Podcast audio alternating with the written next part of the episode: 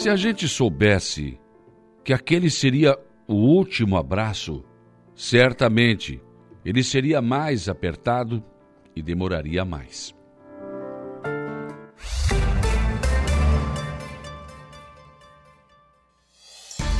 A informação, a opinião. Está no ar, dia a dia.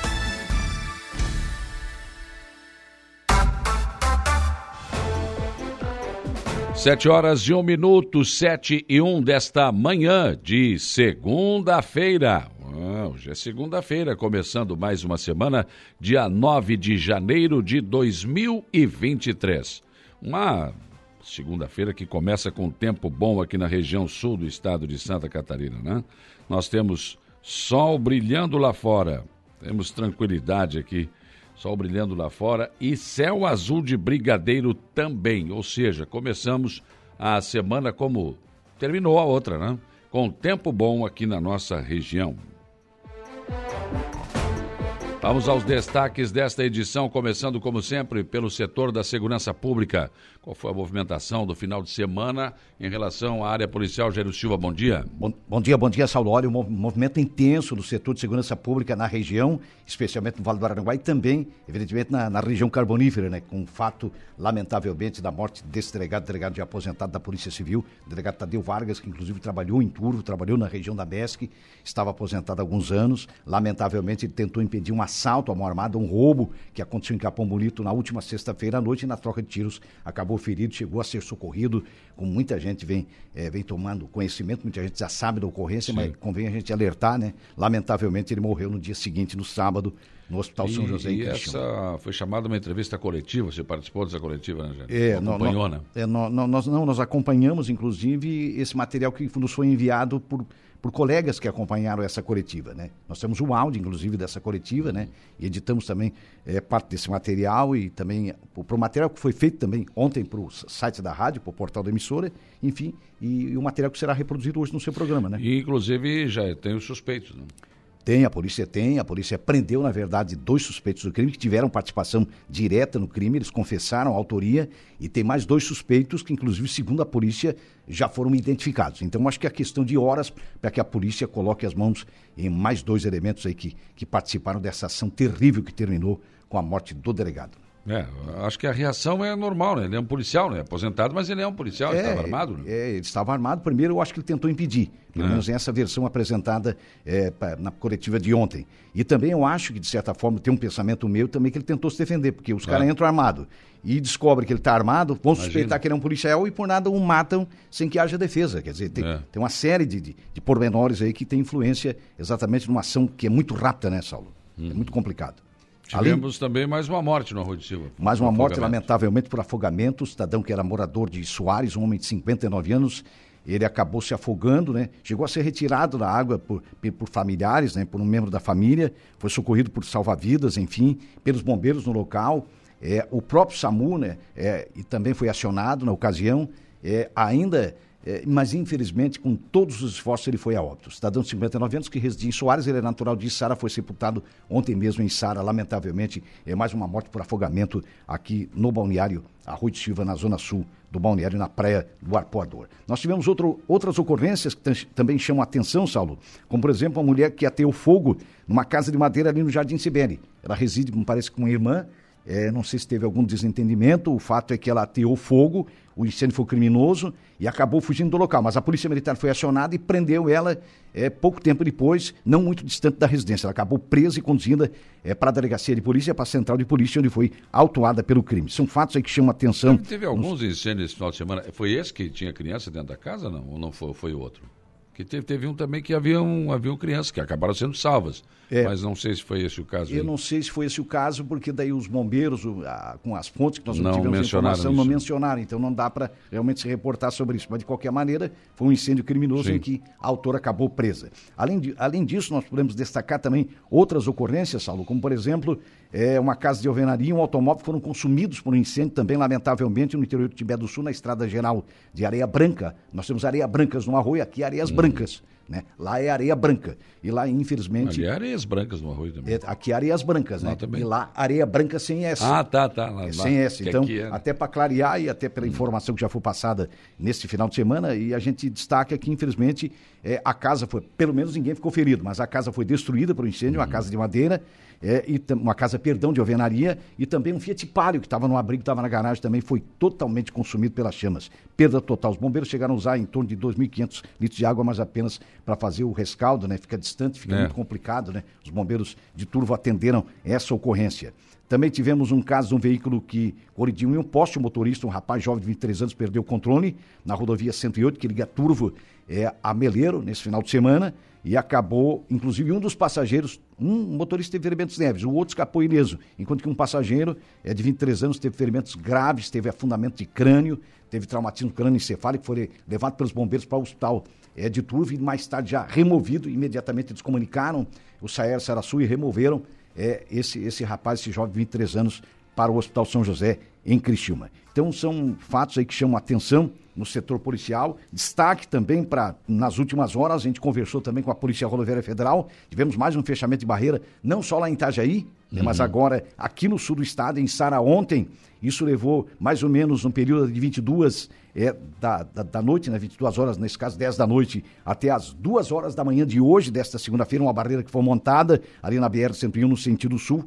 E aí o tráfego foi impedido completamente durante boa parte do período no sentido sul da rodovia, mas a Polícia Rodoviária foi acionada, foi para o local, membros da CCR Via Costeira conseguiram desobstruir um trabalho longo que durou em média quatro horas. Que fez A- parte desses protestos todos desses em Brasília. protestos né? todos que já se encontram no país, né? Lamentavelmente, a invasão de Brasília, enfim, esses fatos todos. E, mas, fe- felizmente, a rodovia foi desobstruída e a polícia também já identificou, a Polícia Rodoviária Federal já identificou alguns membros que participaram, pessoas que participaram desse movimento que já tomou proporções aí que chateia a população, lamentavelmente, né? Bom, e é isso, né? Muita movimentação no setor policial, já ele vai trazendo durante a programação aqui os detalhes, mas o final de semana também marcou a partida do Roberto Dinamite, né? É, o Roberto Dinamite, lamentavelmente, perto até da morte do Pelé, né? Ele Estava doente há algum tempo, era, era, tratado de um câncer aproximadamente um ano, Saulo. Sim. Lamentavelmente, ele não resistiu e faleceu. O Roberto Dinamite, que foi uma figura carismática, um grande artilheiro, Sim, querido pela torcida do Vasco, um jogador de expressão. Eu, para mim, eu estava pensando que o Tele Santana cometeu um erro, né? Ao colocar o Serginho e deixar ele no banco. É. Na, na Copa, né? Lembra? Sim, É, sim, Isso sim. foi um dos erros da Copa de 82. Ele participou também da Copa de 78 na Argentina. Em 82 foi na Espanha. Roberto Dinamite era um grande artilheiro, Grande respeitado jogador. por muita gente, um grande atleta, um grande cidadão, um grande homem, né? Mas lamenta- lamentavelmente vão os bons, vão os ruins, né? Todo Hum. mundo parte, né, Saulo? Quando chega a hora não tem jeito, né? O Flamengo ven- tá vendendo Marinho? Tá, tá negociando, é, pelo menos há essas tratativas aí nesse sentido para negociar o, o Marinho, né? Eu não sei se faz dinheiro por um lado, contrata pelo outro, que trouxe o Gerson, né? E o, Ger- o Gerson não é barato. Não, Gerson, não é barato, não. É, não, é um jogador caro, né? É, por quanto o Flamengo vendeu, por quanto comprou? já, Pois é, sabe? até agora não foi esclarecido. Eu acho que comprou por mais do que vendeu, né? Não, eu acho que não. Eu acho que até Será? porque, né, negociaram por menos, né? Mas é aquela história, né? É, você sabe que é assim, né? Costumeiramente os times fazem isso, né? É. Não tem uma razão para isso, mas de qualquer maneira os caras acabam lamentavelmente fazendo, né? Movimentação do nosso esporte no final de semana também. Isso, tivemos a abertura do Campeonato de Futebol Suíço no Morro dos Conventos na última sexta-feira. É, ali o atual é, campeão, Verdinho, só empatou na estreia em 2 a 2 com Nativos de Ilhas. Foi um grande jogo, um jogo disputadíssimo. Nativos realmente foi uma equipe aguerrida, veio com a proposta de jogo o tempo inteiro e manteve o resultado. E aí o campeão na estreia empatou em 2 a 2 Mas nós tivemos também rodada, é, também no Suíço, na areia, no Sobre as Ondas, esse sábado, também uma rodada com quatro jogos, né? E o atual campeão também empatou, que é o Atlético Maracajá, empatou com o Furquirinha em 1 a 1 jogo que a rádio transmitiu no sábado à tarde também. Empate do campeão lá no Morro dos Conventos, no Suíço, empate na areia do atual campeão, que é o Atlético, né? O Atlético Maracajá. Então, rodadas aí do, do- do fim de semana do, eh, das competições, tanto no Arroio como também no dos Conventos. Estive no Morro, inclusive. Acompanhei Opa. o veterano no início, né? Foi o primeiro jogo. Foi Tinha uma primeiro camisa jogo, parecida com a da Argentina, né? Exatamente. É. Na volta, vamos Messi. É, isso aí, o Sapiranga da estreia venceu, né? 2 a 0 É. É, e a gente experimentou, né? Você, você deve, eu acho que você experimentou. Ah, o Juliano me disse que você experimentou lá o Sim, churrasquinho, sim. foi lá para. É, não, que eu já É. conheço faz tempo. né? É, aquela ali, experimentou esse ano. né? Luiz, seu Luiz, esse não, ano fica, lá, não, né? fi- não fica com ciúmes. É. Mas muito bom, né? Bom, bom. Muito bom, muito bom. Espetáculo. É. Houve abertura com a presença. Né? Isso, de autoridades, né? O vice-prefeito, o Cristiano da Silva, né? de- ter presente Cristiano da Silva Costa, o Tano, né? Nosso uhum. conhecido Tano, que na verdade é muito mais conhecido por Tano. Tivemos né? vereadores também presentes, a Helena Périgo, a vereadora Helena Périgo. Luciano. O vereador Luciano, que é da comunidade de Mortos Conventos, o Luciano Pires, enfim. É, o próprio é, de, secretário de Planejamento, perdão, o Emerson Almeida, também uhum. esteve presente. Aurélio Espíndola, diretor claro. do Departamento de Esportes, enfim, prestigiando aí a rodada de abertura da competição, né? Bom que tá bombando, né? Tá bombando, tá Espetacular. bom. É, muita gente, né, Saulo, no balneário, muita movimentação e que bom, isso é bom para o turismo da cidade e da região, né? Muito bem, o Jairo retorna ao programa daqui a pouco, informações de polícia. Uma da tarde tem as esportivas. Quer que vem nas esportivas hoje? Vem o, o, o Herman, né? Hum. Vem o João Pedro Herman. O João Pedro Herman, que atuou no Metropol, né? Saudoso jogou, Metropol, no Grêmio, no teu Grêmio, pelo Sim. menos em duas ocasiões. É, na primeira parece que foi um período mais curto, mas de qualquer maneira vestiu a camisa de outros Eu não clubes. sou desse tempo, não lembro. Não, não. não é verdade, a gente, a gente mal, acho que mal nós tínhamos o quê? Tínhamos nascido aí 5, 6 ah, anos, talvez, piazinho, né? Mas um, foi um jogador que vestiu sim, camisas sim. de clubes importantes, né? O Herman, que é está é, tá em Criciúma radicado já há muitos anos. Eu não me lembro, a gente vai descobrir se ele nasceu no Rio Grande do Sul ou se nasceu na região de Criciúma ali, né? O Herman, mas é, uhum. é, é, importante, né? A gente uma conversa boa. Reverenciar esse povo que está é, aí. Né? Reverenciar esse povo. Trazer o Valdomiro também um dia aí. É, o Valdomiro nós estamos já ajeitando, estamos encaminhando uhum. com ele para trazer. Ele ficou de vir, inclusive. Valdomiro Vaz Franco. Vaz Franco. Grande atacante do Internacional, né? Com certeza. Deu trabalho para o Grêmio, mas um jogador importante, disputou a Copa de 74 na Alemanha, né? Ele Valdomiro, Claudio Miro, Claudio Miro, Valdomiro, essa dupla incomodou o Grêmio, hein? Muito bem. Tá certo. Outros é. destaques desta edição são 7 horas e 12 minutos. Final de semana foi de muita movimentação nas praias da nossa região. Com tempo bom, as famílias procuraram refrescar nas areias, né? E na praia, enfim. Muitos guarda-sóis. E, aliás, não foi só isso. Também as competições esportivas atraiu muitos turistas. Os shows do final de semana também atraíram turistas. E o deck no Morro dos Conventos, e aqueles dois lá em cima do farol, realmente também tiveram uma presença de público extraordinária. Deputado estadual Tiago Zilli participou ativamente das comemorações dos 143 anos de Cristiúma. Governador do estado Jorginho Melo, que é do PL e é bolsonarista, se manifestou em relação aos ataques feitos em Brasília por bolsonaristas com a bandeira do Brasil nas costas. Só para lembrar, não é a primeira vez que isso acontece em Brasília. O MST em 2006 também fez mais ou menos a mesma coisa. Mais uma morte por afogamento registrada no Balneário Rui do Silva. Foi a terceira e recém a temporada está começando. Mas enquanto isso, também no Arroio do Silva, quebraram a porta e uma janela de um dos guarda-vidas ali, onde eles ficam, né? E defecaram dentro do posto de guarda-vidas.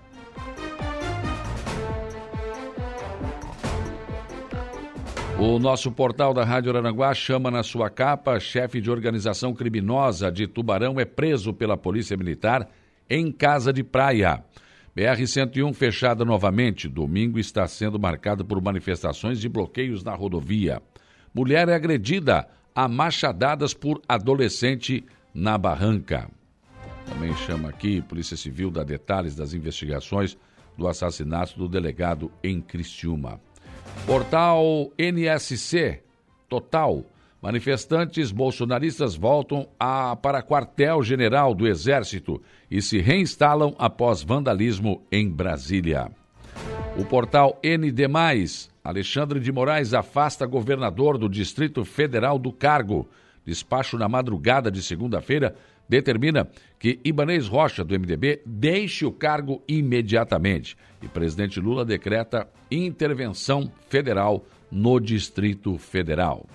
Em nível nacional, o Correio Brasiliense também fala em ataque terrorista. Vandaliza a República. Moraes afasta Ibanez e Lula intervém no Distrito Federal. Jornal Folha de São Paulo. Abre manchete: golpistas pró-Bolsonaro invadem Planalto, o Supremo e o Congresso. O Estado de São Paulo traz na sua capa ataque à democracia. Golpistas invadem e quebram sedes dos poderes. O Globo Rio de Janeiro. Terrorismo. Bolsonaristas radicais atacam os três poderes.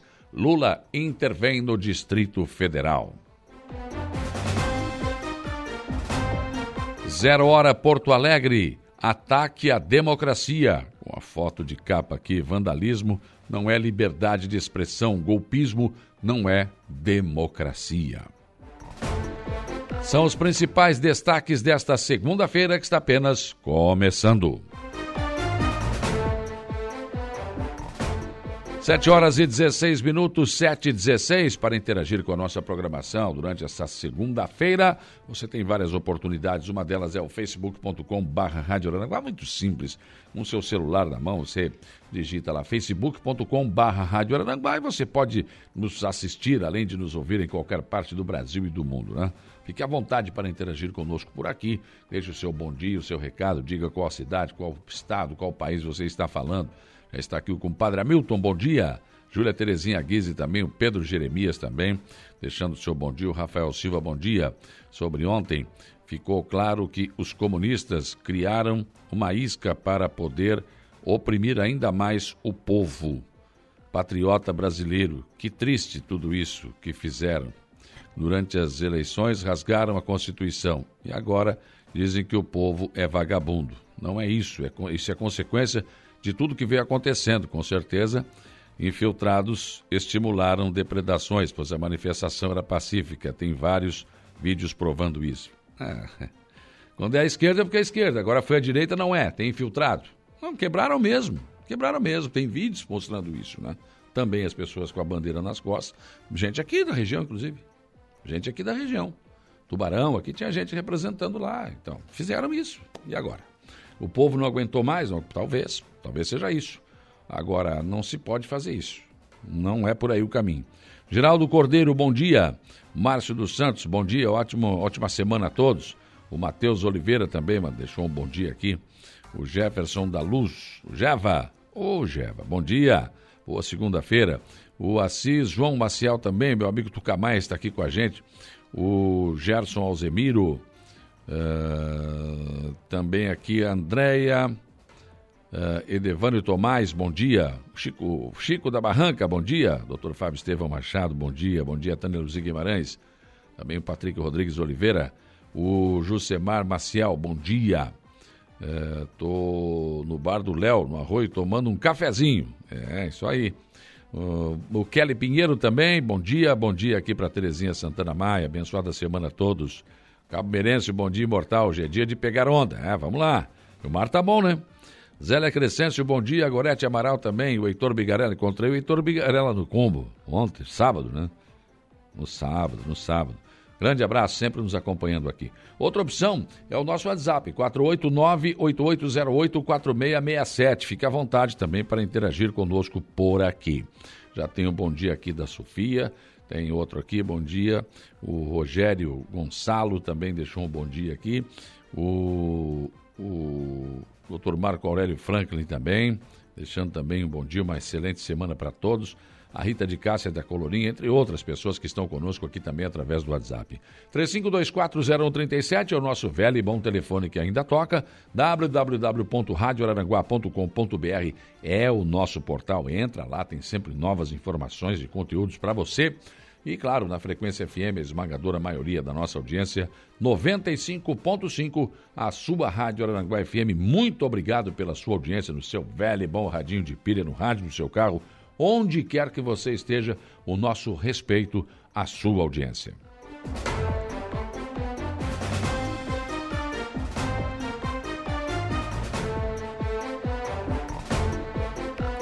Hoje eu converso aqui no programa com o prefeito de Balneário Gaivota, Quequinha, que além dos investimentos que, que, que estão sendo feitos na Balneário Gaivota, está bombando também nossas praias estão todas cheias e nisso se inclui também o Balneário Gaivota, né? Tem recebido um grande público, tem programação de verão também, enfim. Mas eu quero detalhar aqui com ele também sobre um curso juntamente com a Fundação, a FVA, aqui de Araranguá, que foi intermediado também com o emenda do deputado estadual Rodrigo Minotto. Né, para que as, eh, o povo, a população de, de, de Gaivota possa ter cursos profissionalizantes. Muito importante essa incursão na educação. Vou conversar sobre esses e outros eh, assuntos com o prefeito do Balneário Gaivoto Quequinha.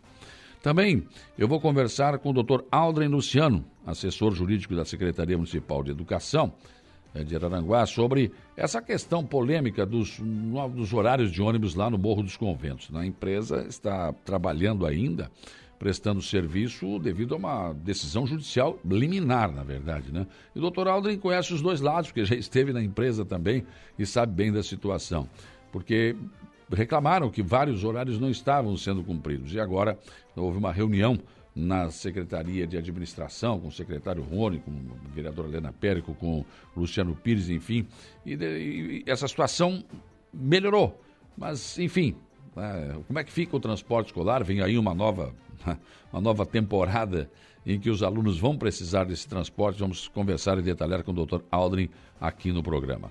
Aqui no programa você ainda tem ainda o nosso comentário do Alexandre Garcia, a previsão do tempo com Ronaldo Coutinho, Jário Silva nos traz informações de polícia e o Gregório Silveira as informações do Notícia da Hora. Kelvin Vitor está na mesa de áudio, a produção é de Luca Luktenberg. Sete horas e vinte e dois minutos. O dia e a semana começam com a constatação de que o final de semana foi de muita movimentação nas praias de nossa região. Com o tempo bom, as famílias procuraram as praias no final de semana, não só para o banho do mar, ou estar na beira, enfim, mas também para tudo que as nossas praias oferecem. As competições esportivas e os shows também atraíram as pessoas com o tempo quente, né? se sentiram, claro, muito mais à vontade para sair das suas casas. No Balneário Rui do Silva, o grande público assistiu o show do, da banda Nenhum de Nós. O projeto Música na Praça, com artistas locais, também atraiu turistas. Já as competições esportivas estão todas em andamento e também atraem público. No final de semana, ainda aconteceu o encontro de carros antigos na Praça Central. No Morro dos Conventos, não foi diferente. Houve música no deck, nos bares e as competições esportivas começaram ainda na sexta-feira. Um grande público esteve presente à cerimônia que deu início às competições de verão na Arena do Morro. Locais para os cidadãos se divertirem com jogos também foram montados à beira-mar no Morro dos Conventos. E mais uma vez, o deck na parte baixa do morro e os de contemplação no farol receberam excelente presença de público. Na verdade, já fazem parte da nossa paisagem. Talvez somente o Ministério Público Federal ainda não tenha notado. Enquanto isso, em Balneário Camboriú, o projeto de extensão da praia começa a apresentar sérios problemas. A área está imprópria para banho desde novembro e peixes aparecem mortos à beira-mar. Lá sim, né? o meio ambiente pode ter sido agredido violentamente, mas parece que lá a reação não é a mesma. Será que é porque lá o pessoal tem melhor poder aquisitivo do que aqui? Não sei. Mas lá foi feito, buscado areia lá do fundo do mar, trazido, foi aterrada a praia e agora estão com esse tipo de problema. Aqui você faz um deck para proteger a vegetação e o Ministério Público Federal quer que desmanche. Absurdo, não? Deputado estadual Tiago Zilli participou ativamente das comemorações dos 143 anos de Criciúma. Acompanhado de lideranças MDBistas locais, o deputado eleito participou da missa de ação de graças e do corte do bolo de aniversário da cidade. Tiago continua mantendo contato com as lideranças que o ajudaram a conquistar a vaga na Assembleia Legislativa.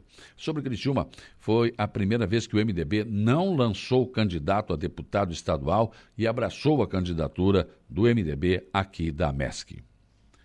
Sobre os acontecimentos em Brasília no final de semana, prefiro ficar com a manifestação do governador do estado, Jorginho Melo, que é do PL e que é bolsonarista, mas que fez uma excelente leitura sobre o que aconteceu. Abre aspas. Precisamos trabalhar pelo país de olho nos valores que acreditamos e defendemos, mas jamais com o uso de violência. É preciso lembrar os comportamentos que tanto criticamos e agir diferente. Manifestações são legítimas quando pacíficas, fecha aspas, afirmou o governador do estado, Jorginho Melo. Ainda sobre esse assunto, particularmente, eu fiquei surpreso como foi tão fácil invadir, depredar e pilhar locais onde funcionam os principais poderes desse país. É tão fácil assim? E não me venham dizer que foi a primeira vez, não, porque não foi. o MST já promoveu desordem semelhante em Brasília tempos atrás. Será que não serviu de lição? Foi muito fácil invadir o STF, invadir. Enfim, como assim? Não pode ser tão fácil assim. É preciso que haja mais segurança. Mais uma morte por afogamento foi registrada nesse final de semana no Balneário Rui do Silva. É a terceira morte nesta temporada, o que já começa a preocupar.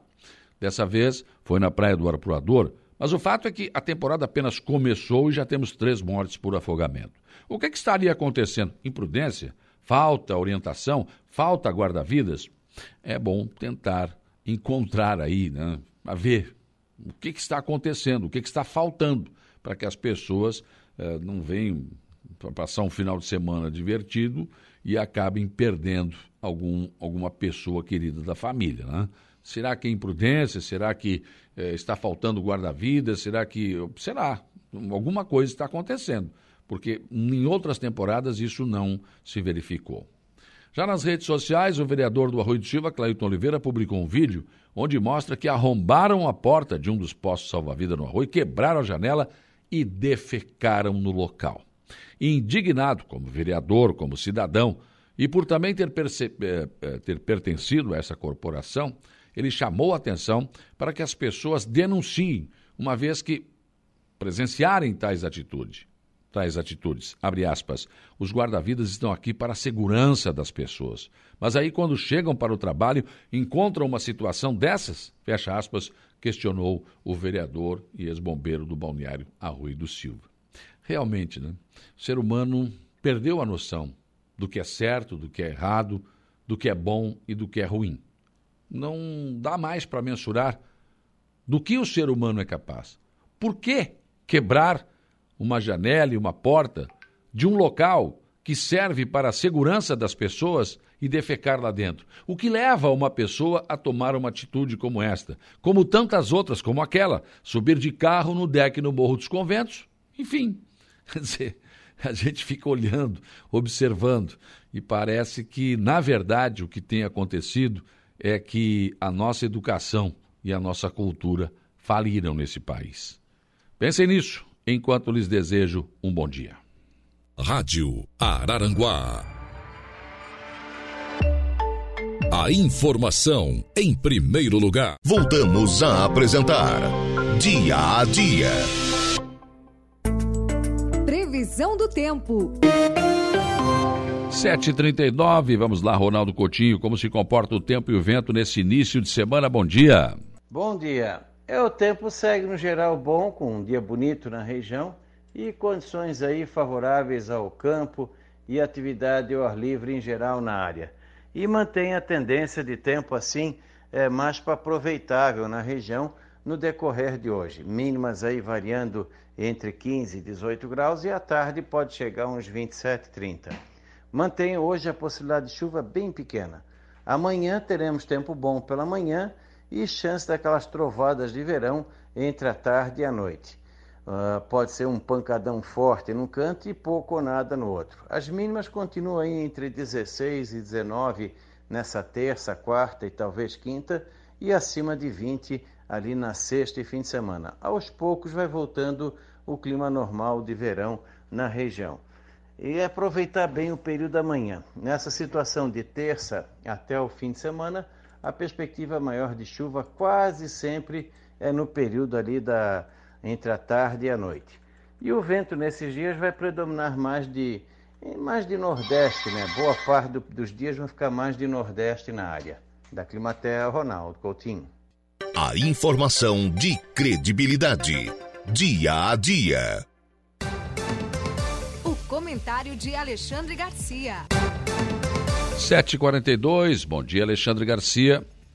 Bom dia, Saulo Machado. Ontem foi um domingo surpreendente. Hoje, o Distrito Federal já está sob intervenção federal de um interventor na segurança pública que está subordinado diretamente ao presidente da República, que já está em Brasília. O novo interventor é homem de confiança de Flávio Dino do mesmo partido a que pertencia Flávio Dino, Partido Comunista do Brasil. Trabalhou com ele no governo do Maranhão. foi presidente da Uni, lá por 97, 98. Foi ele quem trouxe Fidel Castro para o Congresso da Uni. É, Ricardo Garcia, Ricardo Garcia Capelli. Esse é o interventor em Brasília. Não sei se ele tem alguma experiência em segurança pública. Mas, enfim, é, consideraram Anderson Torres, o ministro da Justiça, que voltou a ser secretário de Segurança do Distrito Federal, como responsável. Só que ele estava em férias, ele nem tinha reassumido ainda. Tem nada a ver com isso. Né? Mas, enfim, precisavam de, de um de culpar alguém. E a primeira coisa que fez o governador Ibanês para se dar bem com o governo federal foi entregar numa bandeja a cabeça de Anderson Torres, que recém tinha chegado de férias. Né? E ia, ia assumir agora, reassumir. Ele substituiu o Sérgio Moro no Ministério da Justiça. Mas, enfim, né, é bom lembrar também que Bolsonaro está lá em Orlando. E o que aconteceu foi que o pessoal perdeu a paciência. Estavam mais de dois meses lá esperando a tutela das Forças Armadas, que não veio, e aí resolveram agir por conta própria. Né? Em primeiro lugar, por causa dos desrespeitos às liberdades eh, fundamentais de opinião, né? ah, pelo desrespeito à proibição de ter censura, por todos esses controles às liberdades. Em segundo lugar, pela omissão eh, do presidente do Senado, Rodrigo Pacheco. Terceiro lugar, pela falta de transparência nas apurações, que deixaram dúvidas no ar. E, por fim, sobre o, o novo ministério que chocou muita gente, nesses 37. Eh, a maior parte com processos judiciais, alguns até com condenações, né? como é o caso da ministra da Indústria e Comércio, é, o, o, ministro do, da Integração e Desenvolvimento Regional, as ligações com a milícia da ministra do Turismo, né? essas coisas. E aí o pessoal perdeu a paciência e, num domingo, surpreendentemente, invadiram, entraram no Supremo, no Congresso, e estava ainda virgem o Palácio do Planalto. Foi invadido. É, cavalarianos da PM chegaram a subir a rampa para tentar é, expulsar as pessoas, mas tiveram que voltar porque não conseguiram passar. Enfim, houve até pequenos confrontos com a polícia. É, muita gente estimulou a quebra-quebra que aconteceu, o que é muito lamentável. E agora a gente fica pensando, além da consequência da intervenção, né, o presidente Lula disse que foram vândalos fascistas stalinistas. Aí ele levou um susto e disse: não, stalinistas não, nazistas. Né? É, mas, enfim, os dois extremos se encontram, né? são, são iguais. É como uma ferradura em que os dois extremos estão mais próximos entre si do que ambos em relação ao centro. Essa é a verdade. Então, é, o que aconteceu é, foi isso. Agora a gente espera o que vai acontecer né, daqui para frente, porque tem suas consequências. A Avenida 23 de Maio já estava sendo parada por manifestações em São Paulo por dois dias, acontecendo em São Paulo, uh, Brasília, né, o maior estado, a capital do país, e o maior produtor do agro, Mato Grosso, que já está havendo bloqueios em estradas, a gente fica pensando se isso é um rastilho, o que mais vai acontecer, o que mais pode acontecer, movimento aí eh, latente de caminhoneiros, né? e a reação do presidente da República não foi uma reação para pacificar, foi uma reação forte, contrária, acusou Bolsonaro, acusou a PM do Distrito Federal né? e botou para inter... na intervenção uh, um Partido Comunista do Brasil, ex-presidente da Uni, né? ligado a, a, Fidel Castro. Né? Parece até provocação, uma coisa dessas. Mas, enfim, o presidente Bolsonaro está nos Estados Unidos. O PL deu uma nota condenando as invasões. Uh, e agora ninguém, ninguém sabe o que pode acontecer. Que rumo as coisas podem tomar depois dessa tríplice invasão na sede dos três poderes. De Brasília, Alexandre Garcia. Rádio Araranguá, 95.5.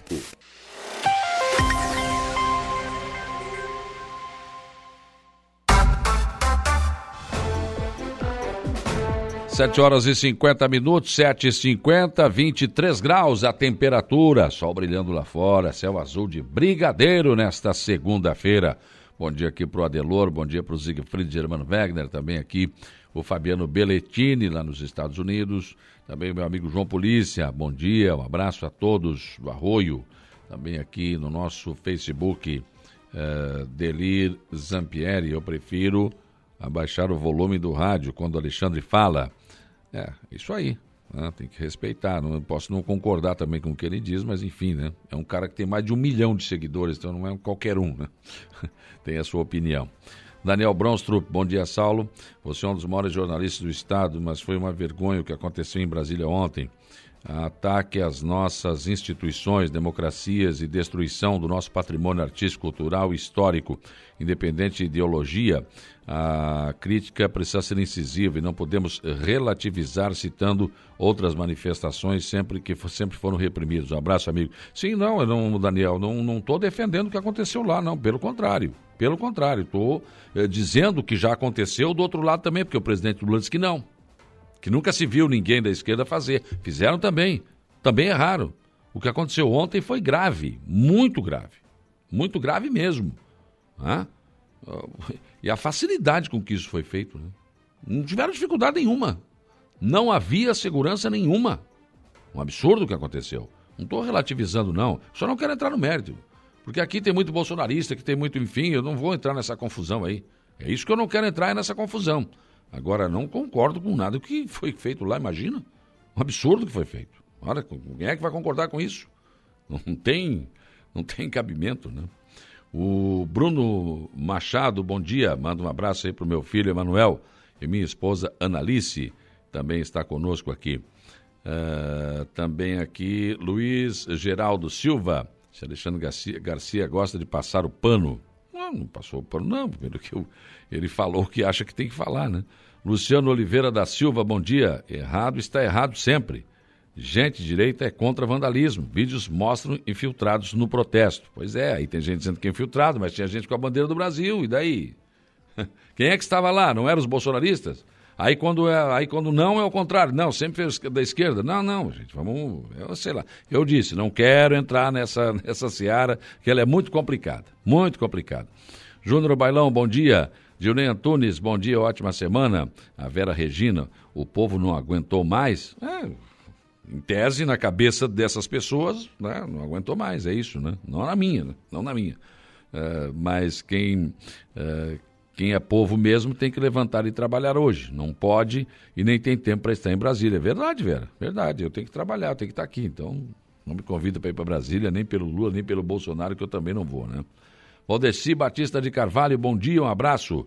Marcelo e Rosana, bom dia. Marli Cesário, bom dia. Nena Lessa, bom dia, meu povo. Claudete Ferreira também, bom dia. Compadre Hamilton, bom dia. Pessoas que estão conosco aqui no facebook.com barra Rádio Araranguá.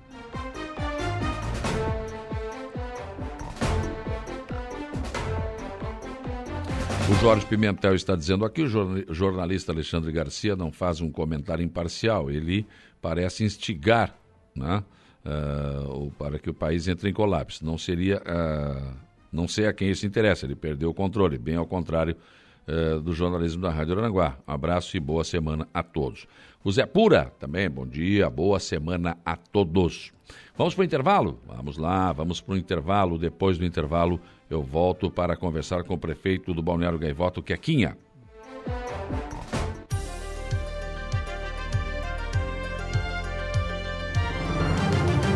Rádio Araranguá.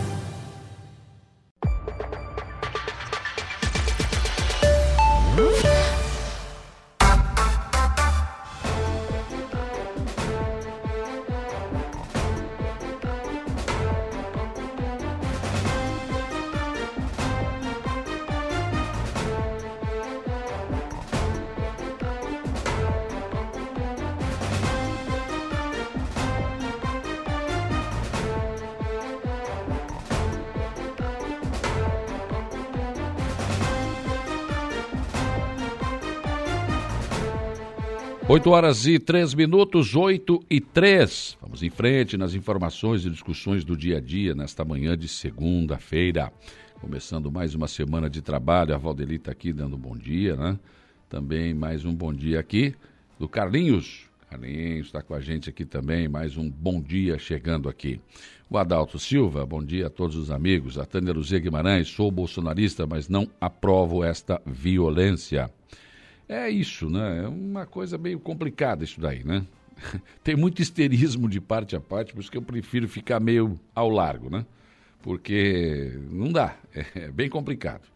Tem pessoas acreditando que vai ter uma guerra no Brasil. E tem gente estocando alimentos. E agora, fazer o quê? Uma histeria. Isso é histeria. E agora? Mas você diz isso, as pessoas não aceitam. Então não adianta ficar discutindo aqui, né? Não adianta querer discutir com petista e não adianta querer discutir com bolsonarista. Não tem jeito. Não tem jeito. Eles acham que tem razão. E vão defender cada um a sua, a sua bandeira e o seu jeito, né? Enfim. Então não tem muito que não tem muito que discutir em relação a isso, né? Não tem muito. Eu prefiro ficar apenas. Não concordo com o que está acontecendo, claro que não. Imagina. Aí fiquei abismado e volto, volto a frisar com a facilidade com que foi invadido o STF, que foi invadido o, Congresso Nacional, uma coisa absurda. Como é que é tão fácil assim, gente? Não pode ser tão fácil assim. Não dá para ser tão fácil assim. Dizer que agora qualquer movimento vai lá invade, pronto, quebra tudo. Gente, uma pessoa com a Constituição na mão. O livro na mão. Como assim? Como assim? Não havia segurança? Não, é coisa absurda. Bem absurda. A falta de segurança em Brasília. Essa é a grande verdade. Vamos em frente, 8 horas e 5 minutos. Vamos a Balneário Gaivota. Prefeito que aqui está comigo na linha para conversar um pouco sobre essa temporada de verão, prefeito. O virada do ano foi sucesso e já começaram competições esportivas e as atrações aí na, na Gaivota. Um grande público tem, tem comparecido na Gaivota. Bom dia. Bom dia, Saulo. Bom dia a todos os ouvintes da Rádio Araranguá. É, realmente, Gaivota hoje, graças a Deus, né? Essa temporada aí para nós foi um sucesso. Desde o primeiro dia do aniversário aí que a gente, né, começou a nossa festividade aqui no dia 29 até o dia do Réveillon aí, graças a Deus. E hoje também um grande público aí em Balneário Gaivota. Com certeza. Ah, ah, o que que tem, digamos, programado ainda? Tem algum show nacional, alguma coisa a mais para acontecer nesse verão na Gaivota? Saulo, estamos, estamos programando junto com a nossa Secretaria de, de Cultura e Turismo, né? É, nós vamos ter, claro que através da FAESC, né, e junto com o apoio da, da, da Prefeitura Municipal, né, a primeira arrancada, é, primeira etapa catarinense né, de, de, de, de, de Fórmula Truck hum. em Balneário Gaivota, né, nas areias de Balneário Gaivota, dias 3, 4 e 5, né. Então estamos aí em parceria também com, com a iniciativa privada, aí, alguns empresários aí, né, estamos tentando ver se a gente consegue também a, né, trazer um show nacional aí para esse grande evento aqui em Balneário Gaivota, né? Que vai acontecer pela primeira vez. Não é igual ao do Arroio do Silva, né? Não, Saulo, é uma, é etapa totalmente diferente, né? Não. Arroio do Silva é arrancada de caminhões, né? Sim. É, arrancada proporciona vários né, proprietários de, de, de caminhões a participar do evento, né? Essa é uma etapa catarinense, é uma, é uma etapa que já acontece aí, que é disputada em Balneário Camboriú, aqui também em Morro da Fumaça, no Sim. oeste de Santa Catarina. Isso acaba tendo uma, umas, várias competições durante todo o ano, né? Então Sim. nós tivemos esse privilégio junto com a nossa equipe aí, de conseguir junto com a, com a, a, a equipe organizadora aí, para uhum. que a gente trouxesse pela primeira vez aí essa, o início do catarinense que vai ser disputado de uma forma diferente agora aqui. Essa, essa, é, as etapas são disputadas em asfalto, né? E vai ser disputada pela primeira vez aqui na Arias de Balneário Gaivota. Eu faço questão de falar isso, prefeito, porque já tem gente que fala, ah, o Quequinha está roubando o evento do Arroz Silva. Não, tem nada a ver Não. uma coisa com a outra, né? Tem nada a ver uma coisa com a outra. Justamente até porque nós respeitamos muito, né? Sou bastante colega aí do nosso prefeito Scaine, né? Não estamos aqui para tirar eventos nenhum de, de município nenhum. E também, claro que eu vejo também, o Saulo, pelo outro lado também, que é uma competição, acho que é, que bom que a gente pudesse ter essa competição em Pachetoves, em Balneário Gaivota, Rui de Silva, Morro dos Conventos, isso é uma atrativa mais no nosso litoral. Claro, com certeza. Né? Quanto mais a gente fazer essa, esse tipo de eventos, muito mais pessoas de outros estados vão vir para cá. E quando se vem para cá, ele não vai ficar só em Balneário Gaivota, aí vai passar por todo o litoral, né? Eu acho que essa é uma, uma, uma, característica que a gente praticamente não tem e que outras regiões do estado já têm. Ou seja, você tem que atrair o público para cá. Aqui as pessoas Justamente. vão se dividir, né? É verdade. Eu sempre falo isso, Saulo, né, nas minhas, uh, nas minhas entrevistas, nas minhas reuniões junto aos prefeitos, que nós aqui, nós do litoral, nós temos que crescer juntos, né? Eu acho que não pode só Balneário Gaivota, o Arroio do Silva querer se destacar. Eu acho que nós, temos, nós precisamos de todo o litoral né? Porque isso é um atrativo a mais para o nosso turista, né? Sim. E, e claro, e esse tipo de competição exige muito licenças ambientais, uma série de providências. Uh, né? Sim, sim, sim, sim. Tudo, tudo, toda a liberação, né? Licença ambiental, eh, segurança dos pilotos, dos pilotos, enfim, toda. Mas isso é tudo com a, com a parte organizadora, né? Uhum. Que faz toda essa parte aí. Já foi solicitado o pedido aqui na nossa Secretaria do Meio Ambiente, né? Para que possamos em breve aí já dar licença aí, né, para que eles já possam dar, iniciar e, e automaticamente organizando um pouco melhor a, a competição aí. Sim. Deixa eu falar um pouquinho de educação. O senhor eh, fez uma parceria com a FVA aqui de Araranguá, né? Para um curso certo. técnico de enfermagem. E está rendendo frutos, já tem gente se formando aí. Que bom, né, Saulo? Bom, ótimo. Que bom, né? É, desde o primeiro momento, assim, quando a gente assumiu a prefeitura, que eu acho que um governo ele tem que ser voltado em todos, em todos os setores, né? É, hoje, claro que a gente vem se destacando muito nessa questão da infraestrutura, né? Eu acho que nós temos que melhorar, claro, o nosso município, até para atrair grandes investidores para cá, para o município, mas também dar oportunidade àquelas pessoas também que nunca tiveram né, nunca tiveram, vão ficar muito difícil, muito longe para obter um curso né, desse aí de técnico informática. Um, um, curso desse hoje vai custar em torno de quase 20, se não passar de 20, mas anda ali. Né, é muito próximo. E nós conseguimos, através do nosso parceiro aí, eu quero também agradecer também aqui o nosso, o nosso coordenador aqui da, da, da região, que é, né, enfim, que, que é o, o coordenador aí da, da, do Rodrigo Minotto, né, que faz que faz um trabalho muito bom aqui para nós, na região, e o deputado, né, que disponibilizou também a metade dessa verba aí para que a gente, né, conseguisse dar esse curso aí para todos os, né, são 25 bolsistas, que graças a Deus conseguiram se formar, foi um curso de dois anos, né, e agora em fevereiro, claro, vamos, é, vamos ter a formatura, vamos, eles vão obter o Corém aí, já, né, para obter o, o seu trabalho prestado aí, na nossa região e também, porque não em Balneário Gaivota, que nós temos um sonho, né?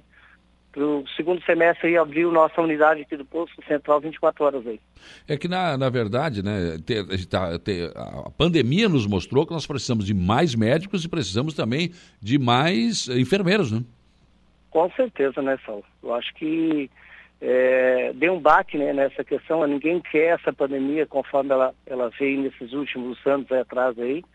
Mas ela mostrou também que dá para fazer, né? E eu acho que o investimento tem que ter, tem que ter um investimento, um olhar um pouco mais assim com carinho, né, do, do governo do estado, do governo federal, enfim, para os municípios também, né, para a gente poder trabalhar e também, eu acho que hoje isso, é, quando se fala, eu sempre digo assim, uma rua pode esperar, né, qualquer outro serviço dentro da prefeitura, ele, ele, ele tem um tempo, eu acho que Não. existe uma programação.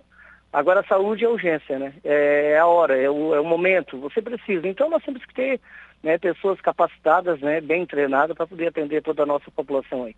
Com certeza. Essa parceria, inclusive, com uma faculdade aqui da nossa região, né? Que é importante da também. Da nossa região. A FVA aqui de Araranguá, né? É. E ainda assim, né, Saulo? Além da gente dar o curso, a gente tem o transporte gratuito aí os dois anos aí, né? Levando e trazendo todos os nossos alunos aí. Ah, que interessante. É um investimento. Ah, não é gasto, isso é investimento, né, prefeito? É investimento. É investimento, Paulo. Assim como nós, nós viemos fazendo investimentos na educação.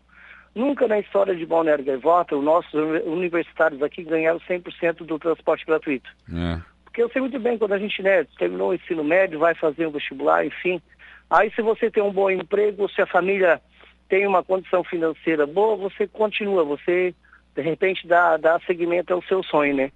Agora, a partir do momento que você não tem isso, que depender só do aluno, só né, da, de trabalhar, de pagar o seu transporte, de repente Sim. você fica no meio do caminho. E quando você né, proporciona isso, você faz esse investimento na educação, você está formando um cidadão melhor para o amanhã, um médico, um professor, enfim, um advogado, enfim, um promotor, o que for, uma pessoa que vai estar bem estabilizada na vida, né? E é isso que a gente vem fazendo, querido. Claro, com certeza. É, quais são os critérios, assim, para que os alunos possam entrar nesse, nesse, nesse curso?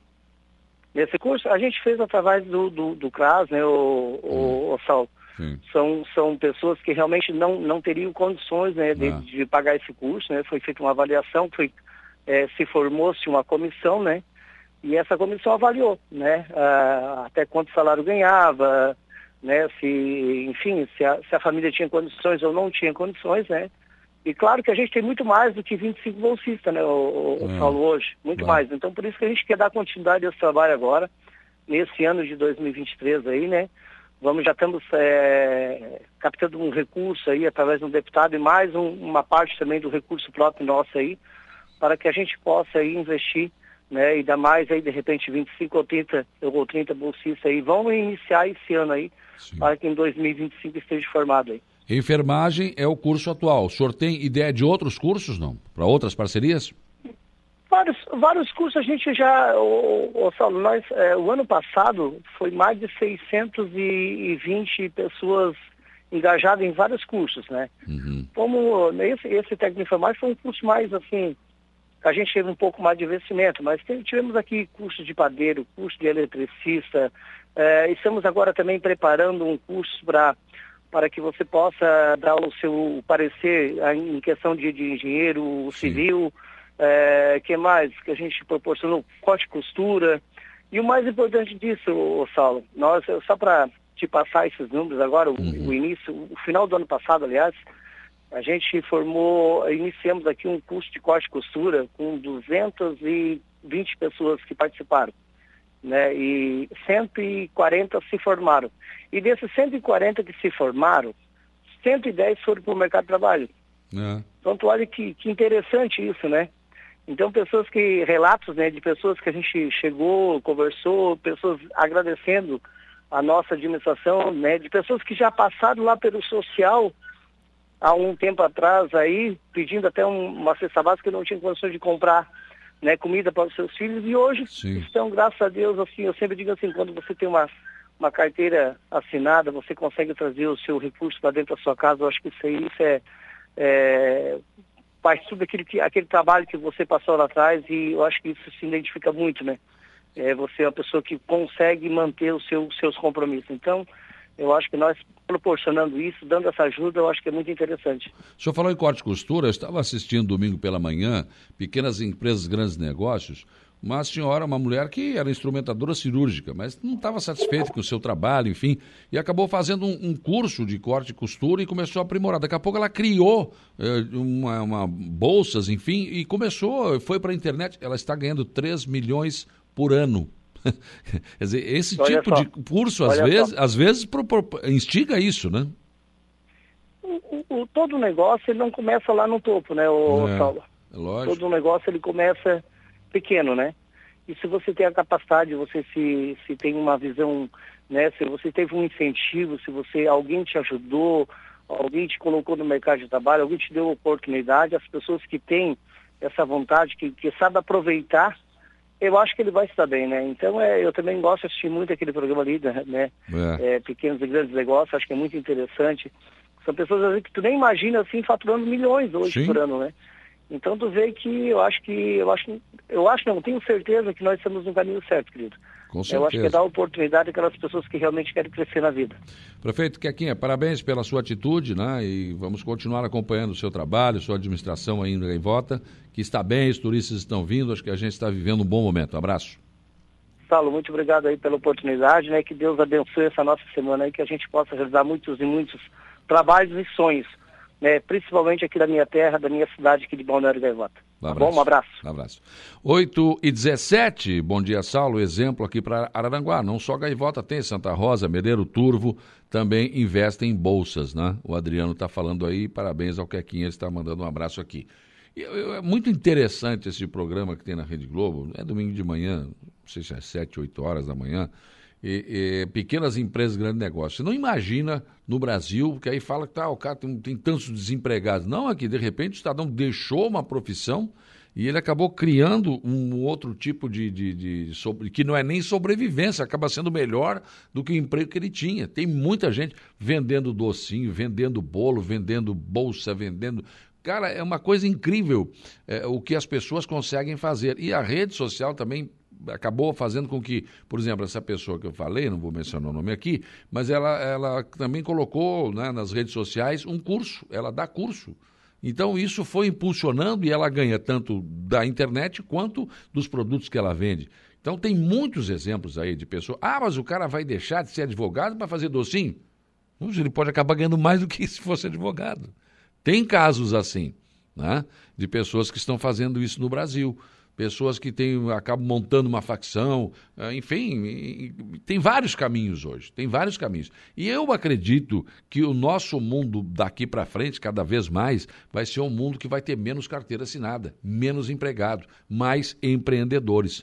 Pode ter certeza disso. As pessoas não vão, né? Vai mudar muito essa relação de trabalho que nós temos hoje. Com certeza, já está mudando. A pandemia já nos trouxe, por exemplo, o home office. Você vai trabalhar em casa. E, e, as, e descobrimos, e, e, nessa pandemia se descobriu, inclusive, que daqui a pouco você rende mais em casa do que no teu ambiente de trabalho. Então tem uma série de coisas que vão mudar. E esses cursos profissionalizantes, eles são importantes sim nesse sentido. Nesse sentido, de dotar a pessoa de um curso que ele pode exercer uma profissão. Eu vou, vou, vou costurar, vou, vou montar um ateliê, vou fazer vestidos, vou. Enfim, tem uma série de situações. E às vezes começa com uma coisa para sobrevivência e lá adiante a pessoa acaba encontrando um caminho que a faz realmente se encontrar naquilo que está fazendo. 8 horas e 20 minutos, eu vou para o intervalo, mas eu volto em seguida. Tem informação de polícia no próximo bloco, tem parte da entrevista coletiva dada pela polícia em Criciúma sobre a morte do delegado, enfim, tem o Notícia da Hora com o, com o Gregório Silveira também. Intervalo,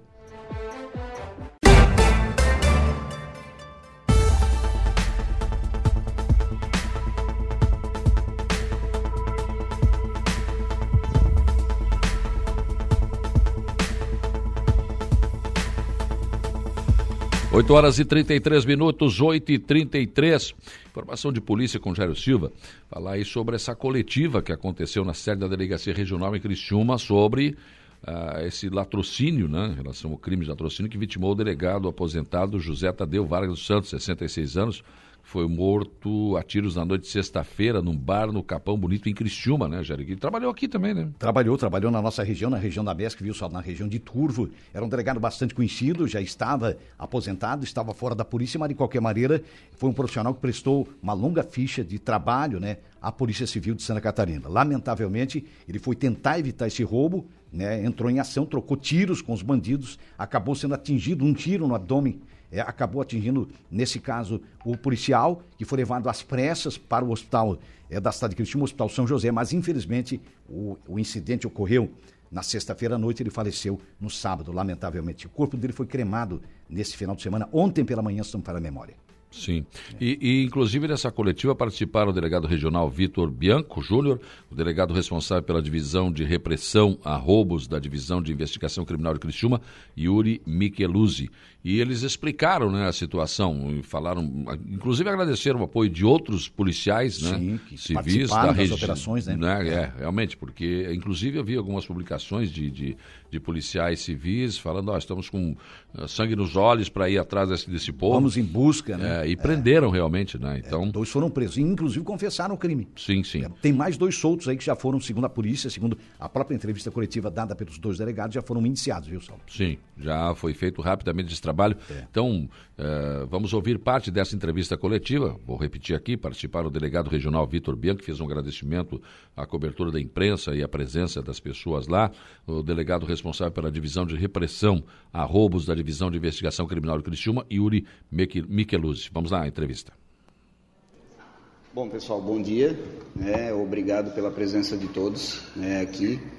É, infelizmente, numa situação em que é, bastante triste para a família Polícia Civil, né? Nós perdemos um, um amigo, um colega de profissão. É, de pronto eu quero agradecer à imprensa, quero agradecer todos os policiais civis que se colocaram à disposição para as diligências, policiais civis de todas é, as regiões do estado, né? É, outras instituições como Polícia Militar, Polícia Científica, Hospital São José, né, que deu um pronto atendimento, SAMU, enfim, todas as instituições é, envolvidas aí nesse intenso trabalho é, que foi desenvolvido desde sexta-feira à noite, é, data e hora dos fatos. Então, eu só tenho que agradecer, né? Faço aqui os meus agradecimentos. A parte de investigação e diligências, quem vai falar é o delegado Yuri. É, é, a Polícia Civil demonstrou uma grande união né, desde sexta-feira à noite, né, incansáveis diligências ontem durante todo o dia. Foi possível já apontar é, alguns envolvidos. Né, então, é, é o nosso sentimento de agradecimento. Eu, particularmente, perco um grande amigo. É, nós éramos sócios aí no apiário, o delegado Vargas era um amante das abelhas, né? Então, é, o meu sentimento é ainda maior pela perda desse amigo que nos deixa de forma tão trágica, né? Então, é, eu só tenho que agradecer a todos os policiais envolvidos nos trabalhos e aí então passo a palavra ao delegado Yuri para que vocês possam ter um pouquinho mais de informação sobre os trabalhos que vêm sendo realizados desde sexta-feira à noite. Pessoal, bom dia. Primeiro, agradecer também a presença de todos que puderam comparecer aqui para a gente poder passar as informações. A gente trabalhou no, nas investigações desde o início da, da ocorrência e dos contatos da imprensa, a gente manteve tudo, todo andamento em sigilo, né, para evitar que pudesse atrapalhar. Então a gente não conseguiu atender vocês até esse momento, então pediu para organizar aqui nessa reunião e gente agradece a presença. Em primeiro lugar, quero reforçar esse agradecimento que o delegado Vitor já contemplou, mas quero de novo apontar. Nós tivemos uma grande mobilização da Polícia Civil uh, neste episódio, né, lamentável. Então, os policiais eles se prontificaram de forma voluntária e espontânea a virem até Criciúma. Muitos vieram de cidades distantes, sem convocação. Uh, por quê? Porque é um irmão nosso né, que foi tirado a vida. E a gente sabe que é necessário estar presente, fazer corpo, trabalhar de forma ininterrupta para conseguir é, chegar, pelo menos inicialmente, em alguns dos autores. Né? Então a gente agradece aos integrantes da Polícia Civil que puderam vir, aos integrantes que se é, demonstraram é, prontos para vir, mas também não conseguiram ou que não foi necessário a presença. A gente agradece todos esses policiais, delegados, agentes, escrivão, escrivães e psicólogos que, que mantiveram contato com a gente, demonstraram solidariedade e também se prontificaram a ajudar. Então isso é muito importante estar registrado. Ah, nós conseguimos, a Polícia Civil, com os outros órgãos, conseguimos é, identificar e capturar quatro pessoas envolvidas nesse crime. Então são quatro pessoas que foram capturadas e conduzidas à delegacia. Desses quatro, essas quatro pessoas, dois, duas pessoas foram autuadas em flagrante tá, pelo crime de latrocínio, ou seja, eles estavam presentes no local, participaram ativamente, executaram o crime e a investigação apontou a participação deles nesse episódio. Então, dois autores foram identificados, elementos muito concretos, e foram autuados em flagrante. Os outros dois, que completam os quatro, são duas pessoas que estavam auxiliando né, a se esconder e a realizar a fuga desses, agentes. Então, um total de quatro autores capturados, dois envolvidos no latrocínio e dois envolvidos no auxílio posterior para os autores empreenderem fuga para outros locais. Esse é o resultado a gente teve, inicial, a gente teve um veículo apreendido, o carro que foi utilizado no crime foi localizado e foi apreendido, né, foi feita a perícia e vai seguir apreendido para auxiliar na investigação. Aí, portanto, parte da entrevista coletiva, né, Jair, que demorou muito mais, né? Claro, ela foi bem mais longa, né? Mas aí, pelo, pelo menos uma síntese da entrevista dessa coletiva, Sim. que foi importante até para esclarecer os fatos, né, Saulo? E é bom lembrar que, é, como a gente dizia, esses coautores do crime já foram indiciados, além dos dois presos que confessaram a autoria do crime. Enfim, a polícia trabalhou rápido para elucidar esse fato lamentável que tira a vida de um delegado que teve, uma, é, teve atuação na polícia durante 29 anos. Ele se aposentou Nossa. em 2017. E não, e não morreu enquanto estava... Enquanto estava atuando atuando, atuando. trabalhava, exatamente. Incrível Então, isso. né? Fato lamentável, né? Enfim, mas ele também foi defender a ordem pública. Lógico, mas aí claro. agora que ia gozar a sua aposentadoria, enfim, Exatamente. que acaba estava se envolvendo numa vivendo o situação. benefício da aposentadoria, lamentavelmente. Ele É, deixa dois filhos, um de 33 e uma adolescente de 17 anos e a esposa. É, Lamentável. infelizmente, né?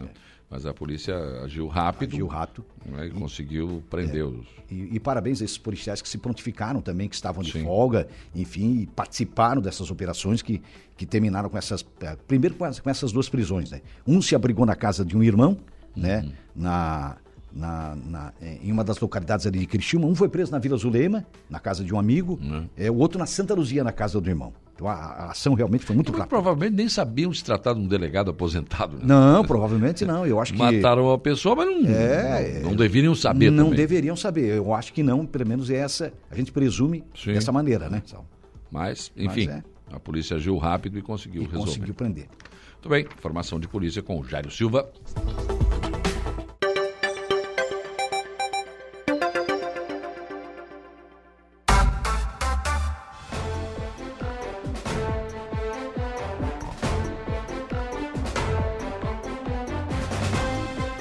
Oito horas e 43 minutos, 8 e 43 Daqui a pouco aqui no programa eu converso com o doutor Aldrin Luciano, eh, assessor jurídico da Secretaria Municipal de Educação, sobre transporte coletivo urbano de Araranguá. né?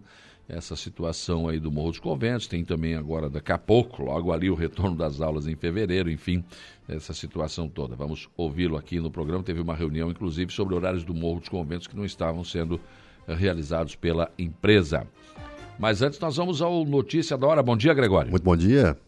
Então, nós temos aí as pessoas que, que participam desses programas federais, prazos, né, para que elas possam fazer o seu recadastramento. É isso mesmo, Saulo. Olha, tem que ficar de olho que recomeçam em fevereiro agora os atendimentos aos cadastros em programas federais lá em Timbé do Sul. Tá bom. Vamos lá então, Notícia da Hora com o Gregório Silveira. Notícia da hora. A Prefeitura Municipal de Timbé do Sul, através da Secretaria Municipal de Assistência Social e Habitação, informou nesta segunda-feira que o atendimento para o Cadastro Único, Bolsa Família e Auxílio Brasil será retomado a partir de 2 de fevereiro nas dependências do Centro de Referência de Assistência Social. As famílias deverão apresentar documentos pessoais para atualização do possível e também novos cadastros do CAD Único. Podem aderir ao programa famílias que possuem renda mensal por pessoa de até meio salário mínimo. Informações ou dúvidas podem ser sanadas pelo telefone 48 3536 1493. 48 3536 1493. Eu sou Gregório Silveira e esse foi o Notícia da Hora.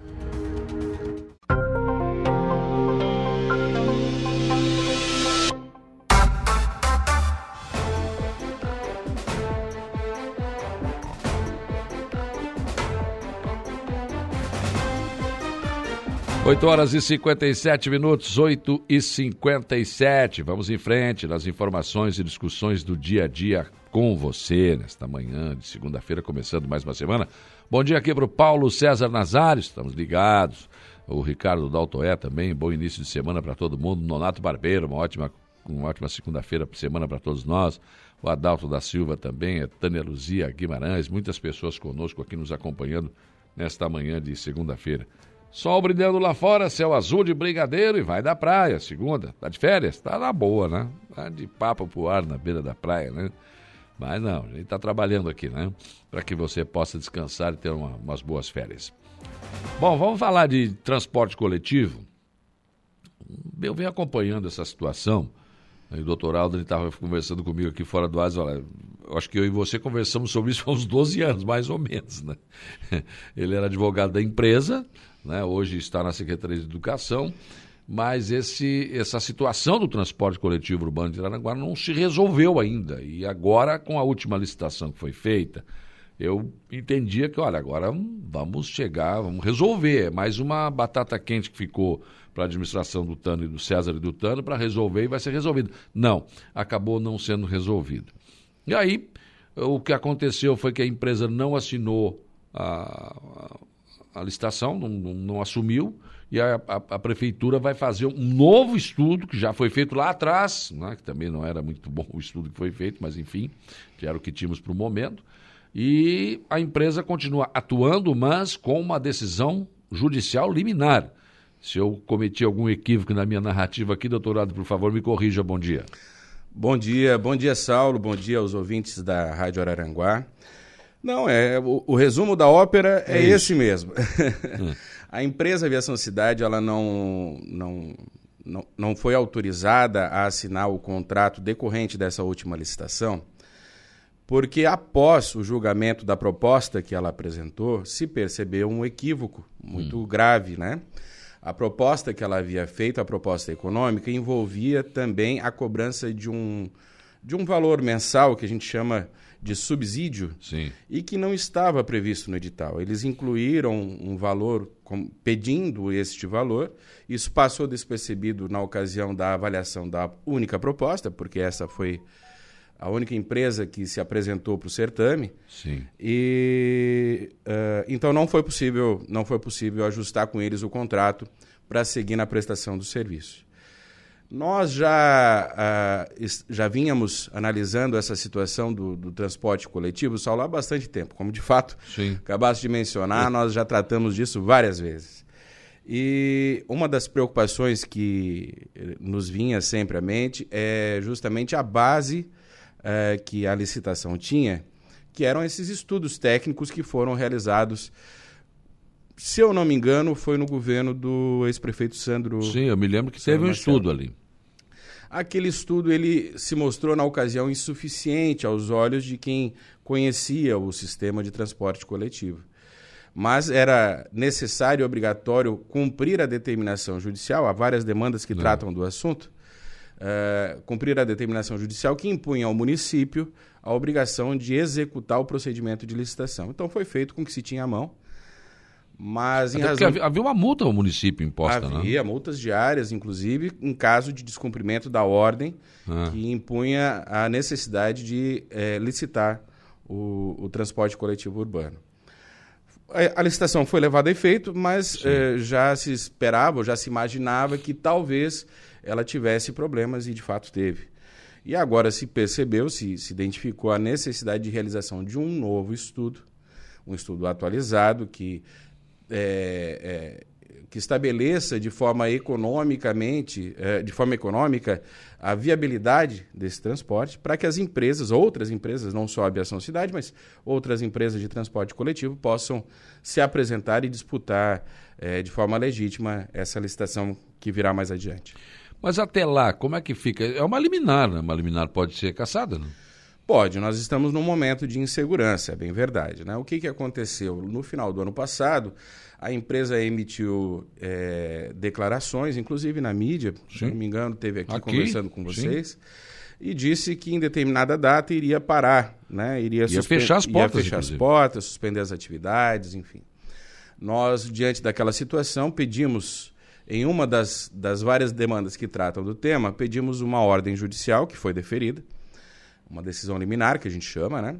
É. É, que estabeleceu multa diária em caso de da empresa realmente cessar suas atividades. Por quê? Porque uh, uh, alguns, algum an, um ano ou um ano e meio atrás, mais ou menos, acho que até um pouco mais, ela firmou um, um acordo com o município que, em, em resumo, estabelecia que ela só poderia parar as suas, cessar as suas atividades no momento em que a nova empresa fosse contratada ou ela própria, enfim, na, o novo contrato fosse ajustado e iniciasse as suas atividades. Então ela não poderia parar.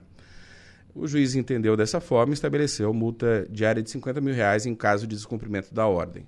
Por essa razão, a empresa continuou prestando serviço e assim segue a título precário, mas é uma decisão liminar é, a empresa já recorreu dessa decisão, é. em função do recesso forense não teve uma posição definitiva do Tribunal de Justiça. Pode mudar, infelizmente pode. Acreditamos, em tese, que não, mas é, é meio difícil, porque Meu, se trata é, de, um, de, de, um acordo firmado, uh, uh, é um serviço essencial, então não acredito que haverá essa Sim. alteração, mas é possível. Mas tecnicamente a empresa hoje não está operando nem de forma precária, ela está operando uh, com uma decisão liminar. É isso ou não? Ou, ou continua a precariedade? É, a, a precariedade se mantém. Sem contrato, né? Sem contrato, porque o contrato já está vencido. Mas como ela tensionou parar as suas atividades, aí foi necessário se utilizar do judiciário e a decisão liminar determinou que ela continuasse atuando da forma que vinha executando o sistema. Pois é, mas daí o que, que acontece? Essa, essa decisão liminar, ela não, não diz que tem que fazer tantas linhas, tem que manter o serviço por completo. O que, que, essa liminar, ela, ela chega a explicar isso ou não? Ela, ela atende integralmente o pedido que foi formulado na ocasião e o pedido é que a empresa mantenha todos os horários, itinerários e, e linhas que vinham sendo executados. O que aconteceu é que no meio do caminho, é, como acontece todos os anos, a empresa, no, no, período de verão, ela reformula a sua grade de horários, né, pra, porque há uma redução do transporte de estudante, a modificação de horários. E nessa reformulação, ela acabou deixando de atender horários importantes, especialmente naquele público que, que necessita do transporte no, na, na, no ir e vir do Morro dos Conventos. Sim. E aí teve uma reunião na prefeitura para tratar desse assunto, para tentar resolver isso, né? Teve alguns, alguns, alguns horários que não estavam sendo feitos. Exatamente. Quando a gente percebeu e tomou conhecimento também pela mídia local e pelas reclamações dos usuários que havia uma, uma deficiência de horários, especialmente nos primeiros, aqueles primeiros da manhã, dos dias úteis, uh, nós vimos a necessidade de contornar essa situação para que a, a, a, população fosse atendida de imediato. Inclusive, houve diversas reclamações direcionadas ao vereador Luciano, à vereadora Lena, algumas foram encaminhadas diretamente à administração municipal, e nós entendemos que o ideal para mitigar esse problema era chamar a empresa e tentar Sim. ajustar. E foi o que fizemos. E a empresa foi solícita? Foi solícita, atendeu aos nossos chamados, uh, num primeiro momento reformulou e inseriu dois horários, mas havia um primeiro da manhã, se eu não me engano, é o, uh, o horário Morro dos Conventos, Araranguá, das 6h20 da manhã, que não estava na grade e que agora foi inserida e será mantida até o início do, do, do ano letivo, quando se retoma então o quadro, a grade de, horário, de horários ordinária, né? aquela que é executada durante o ano todo. Pois é, nós vamos começar o ano letivo, que isso é rapidinho. Sim, falta um mês, né? Fevereiro é logo ali. Com essa insegurança ainda. Com essa insegurança. Né? uma coisa que a população tem que ter em mente é que nem o município de Araranguá, nem o estado de Santa Catarina vão, é, é, vão se furtar a, a, fornecer o transporte de estudantes é, durante o ano letivo, seja pela execução da empresa Aviação Cidade, ou seja por uma contratação emergencial se vier uma decisão liminar impondo uh, uh, ou, ou, autorizando a suspensão das atividades daquela empresa. Uhum. Mas sim, realmente há uma incerteza. É, é, Trata-se de uma decisão liminar que pode ser modificada, nós acreditamos que não ocorrerá, mas, mas pode acontecer, infelizmente sim. Pois é. Agora, é evidente, é, outros municípios aqui, como Arroio de Silva, como Maracajá, como Timbé do Sul, estou citando alguns aqui, né? Tem a sua, a sua frota própria. Aranguá não tem, nunca nem pensou nisso, né? Araranguá tem, tem, tem frota parcial. Tá? Ela, ela tem três ônibus, se eu não me engano, que executam linhas de interior nos locais mais distantes. Mas frota para atender toda a comunidade escolar, especialmente os alunos da rede municipal e da rede estadual, realmente não há. Eu fiz um levantamento para hum. a gente ter, ter noção de quantas pessoas são. Em 2022, só alunos da rede municipal de ensino que eram atendidos pelo transporte eram 550. Mas do Estado, 1.620. Somados os dois, é um ah. volume bastante expressivo. Aí fica difícil. Né? É, é, fica, é, fica bastante difícil atender toda essa população com a frota que se dispõe hoje. O necessário é reformular e, por isso, a, a, a importância do estudo técnico, né? É, de forma que se possa atender a população é, é, da melhor forma possível, mas também transforme aquela prestação de serviço numa atividade economicamente viável. Infelizmente tem que ser. Pois é, vamos explicar isso bem para a população, porque na verdade uh, o município tem que se responsabilizar pelo transporte escolar dos, do, do, dos escolares do município. Mas neste caso, como é uma empresa que faz a linha, acaba entrando na, nessa, nessa situação, o governo do estado manda o dinheiro e faz um convênio e, e o município paga. É isso? É mais ou menos isso? Não? É mais ou menos isso. Essa era a condição que vinha se, sendo é, realizada de 2022 para trás. A partir de 2023, a administração decidiu devolver a gestão do transporte de estudantes do Estado uh, para o Estado de Santa Catarina. Então, agora eles mesmos vão contratar uh, a, a, aquisição de passes ou a prestação de serviço, né? acreditamos que seja aquisição de passes, para os alunos da rede estadual de ensino. O município vai tratar dos seus alunos, dos seus 550, 600 alunos, conforme se verificar ali na, após a, o encerramento das e matrículas. aí o Estado vai... É, ao invés de transferir a, a, as verbas necessárias durante o ano para que o município faça essa compra e faça essa gestão, ele mesmo vai fazer a sua própria gestão. Sim. Agora, é uma situação complicada porque esses alunos vêm no transporte coletivo de manhã, por exemplo, junto com os demais, com trabalhadores, inclusive. Né? Sim, sim. Eles vêm. É, não, não é um transporte individualizado, o transporte de estudante é executado junto ao transporte coletivo urbano. E aí tem sim uma gama de, de, de usuários, né? O trabalhador, é, são a, as pessoas aposentadas, os, os, profissionais das diversas áreas, é isso aí mesmo. Mas não teria que ser fretado o ônibus? Não há necessidade. O serviço pode ser executado em concomitância com o transporte coletivo urbano mas é, é, é necessário é, atender alguns requisitos e por isso uh, a necessidade desses estudos técnicos que serão realizados. Não, mas pelo que eu sei, um ônibus escolar que transporta os escolares tem que ter um monitor, tem que ter e esses nossos ônibus não tem, ou tem?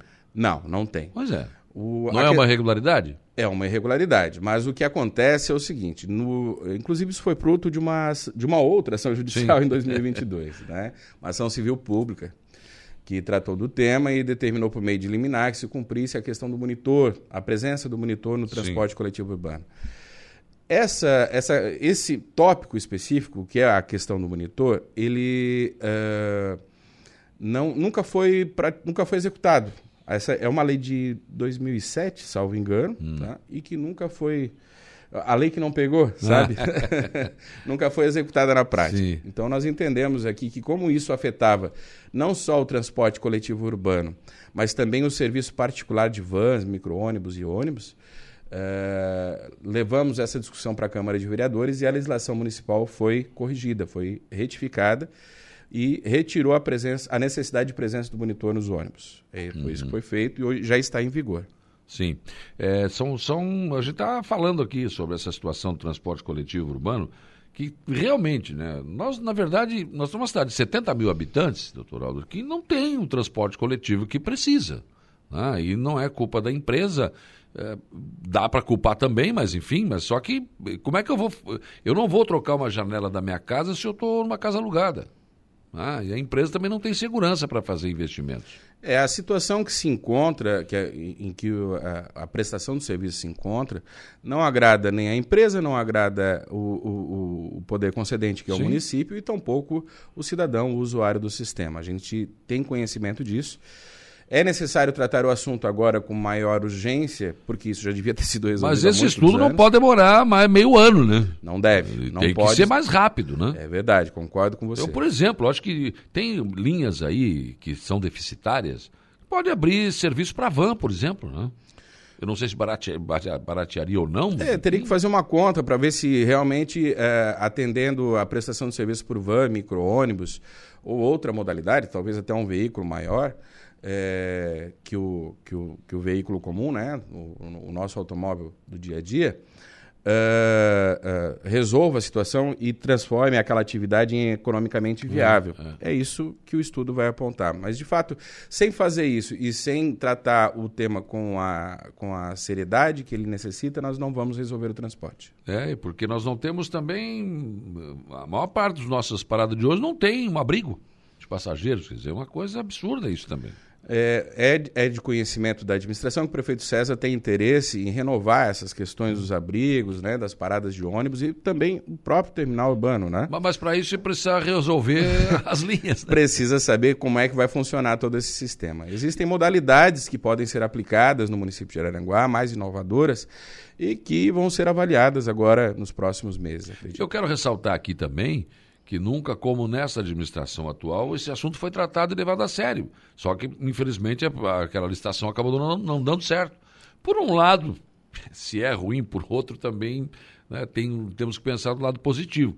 Vai ser feito isso tudo que não pode demorar meio ano, né? Tem que ser rápido, mas tem que ser eficiente para que a gente possa melhorar nosso transporte coletivo. E aí sim, fazendo uma licitação, havendo uma empresa uh, vencedora, daí sim nós poderemos executar esse plano. Exatamente, é esse o projeto, trazer para o município de Araranguá um transporte coletivo inovador, que atenda às suas necessidades, especialmente dos estudantes e da população que usa dele diariamente, mas não podemos é, botar panos quentes, é necessário resolver logo e o primeiro passo é realmente o estudo técnico. É, não dá para imaginar a gente continuar nessa situação, né? Uma decisão liminar que pode cair a qualquer momento. Eu também não acredito que o tribunal vai dizer que. Né? Não creio, não creio que haverá modificação nessa questão, até porque é interesse do município resolver, essa, é, resolver o transporte é, com a maior brevidade possível uhum. e também é interesse pelo menos é o que nos passam os representantes das empresas, é, da empresa, é interesse da empresa em é, solucionar o contrato de forma consensual. Então, acho que estamos caminhando bem para a resolução do problema. Sim. A Mariana Varela está perguntando o seguinte: e para aqueles que têm que ir no centro, como é que faz? Era só o dia do estudante, voltar de ônibus, e aí a gente tem que gastar com Uber, sem. É sem precisão, sendo que tem ônibus pelo governo. Não entendi muito direito o que ela quis dizer. Eu também não peguei exatamente o que ela pretendeu dizer, mas imaginando que seja, por exemplo, a questão do, da linha Morro dos Conventos, Araranguá, que reduziu os horários agora no período de verão, é, realmente, é, não, não, se, não, não se terá disponível todos os horários que há durante o ano até o dia 5 de fevereiro no verão não teria que ter mais horários para a pessoa ir para a praia? É como a gente entende. A empresa, ao contrário, diz que não, que tem determinados horários de meio de dia, do meio da manhã ou do meio da tarde, que não há demanda suficiente para o ônibus transitar. Aí a gente tem que trabalhar com os números que se dispõe, né? Sim, sim. É, então, uh, esse horário de verão ele é específico, vai se encerrar Uh, em 5 de fevereiro, a partir do dia 6 já retoma o horário ordinário, aquele que integra também os horários de estudante, porque as aulas reiniciam dia 9, daqui a um mês. É. Né? Então, uh, o serviço de transporte, se nada mudar, né, Saulo? Porque é. estamos falando de decisões judiciais, mas se nada mudar, e a gente acredita que não haverá mudança, uh, a partir de 9 de fevereiro teremos aí a retomada de todos os horários. Tá certo. Doutor muito obrigado pela sua disponibilidade de vir aqui conversar com os nossos ouvintes né, a respeito desse assunto tão importante. E vamos continuar acreditando né, que isso vai ter uma solução, não é possível. E já que o atual governo tem resolvido, desatado tantos nós, acredito que esse será mais um. Esperamos. Esperamos resolver em definitivo, tão, é, dentro do mais breve possível, essa questão e é, de modo a oferecer à comunidade uh, um transporte coletivo de qualidade, que é o que realmente Araranguá merece. Dália, valeu, obrigado. Obrigado, um bom dia. 918, o Erivaldo dos Santos está aqui dizendo o seguinte: bom dia, Saulo Machado. A estrada que liga o acesso sul está horrível, ruim. SOS, lado de Araranguá. Ele está dizendo aqui que está uma vergonha.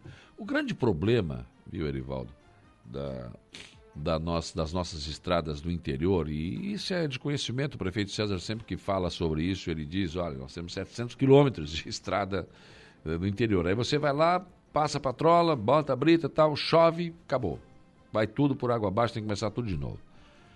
E aí tem uma grande discussão. O vereador Nelson, inclusive, apresentou esses tempos na Câmara, um estudo assim, lá não foi aprofundado, foi mais ou menos o cálculo. Não é difícil fazer esse cálculo também que Araranguá precisaria ter no mínimo umas quatro, cinco patrolas e trabalhando direto para dar conta. Senão, não consegue. Não consegue. Então, se tiver umas quatro, cinco patrolas, né, por exemplo, está só um exemplo. Você tem aqui, eh, nós temos três patrolas duas novas e uma meia boca, né? Aí você vai calçar uma rua em parceria. A patroa tem que ir lá fazer o, o, o trabalho. Então já é menos uma. Né? Aí você começa a fazer o trabalho no distrito Terceiro Luz, não consegue terminar. Choveu, acabou, tem que começar tudo de novo.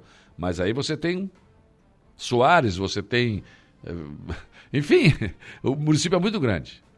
Então o que acontece? Se, já tivesse, se a gente tivesse aí umas quatro, cinco patroas, você deixaria uma no distrito Terceiro Luz, fica lá. Nem vem para cá. Outra nas areias, não vem para cá, fica lá. Né? Mais umas duas para fazer esse trabalho aqui, no centro, nos bairros aqui, e uma para fazer esse serviço de rua. Então te- teria que ser umas, umas cinco patroas. Mas sabe, sabe quanto é que custa isso? É, é, um milhão e pouco cada uma, né? Mais ou menos isso, né? Então, é, precisamos trabalhar para isso. Mas é que é bem complicada a situação. Mas a reclamação tem que ser registrada, as pessoas né, têm essa insatisfação e registram, a gente também registra aqui, né? Não, não é nem justificando, mas é até estou me valendo do que disse o vereador Nelson numa das sessões da Câmara de Vereadores de Aranaguá no ano passado, e acho que ele está coberto de razão. Eh, Se a gente não, não trabalhar, pra, não, não colocar isso, 700 quilômetros de estradas né, sem calçamento, é muito difícil manter. E elas são no interior. E elas são importantes. As pessoas eh, gostariam de vir para o centro e vir no asfalto. né? Mas não é o que acontece hoje, infelizmente. Então, só para registrar, então, esta, esta manifestação aqui do Erivaldo dos Santos.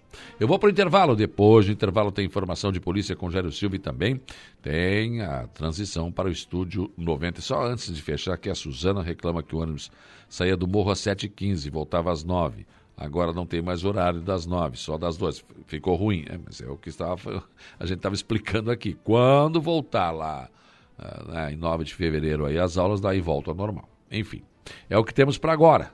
Tem jeito, Suzana. É isso. Vamos lá, intervalo.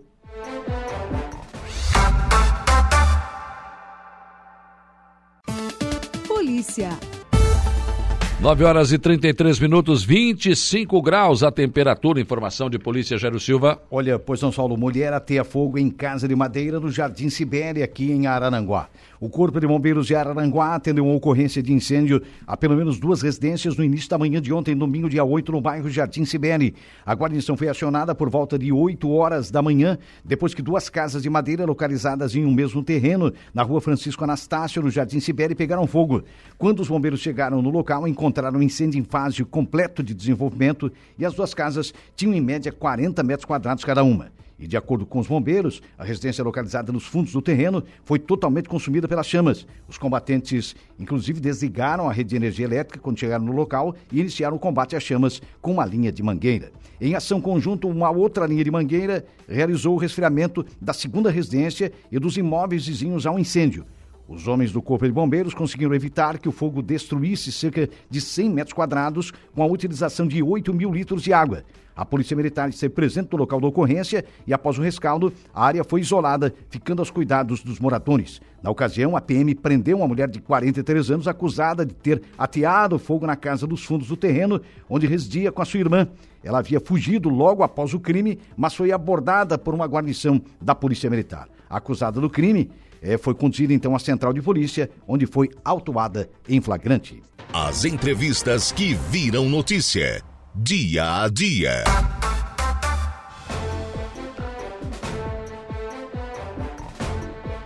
Nove horas e 36 minutos, 9 e 36. Aí, portanto, o Gério Silva trazendo informações de polícia.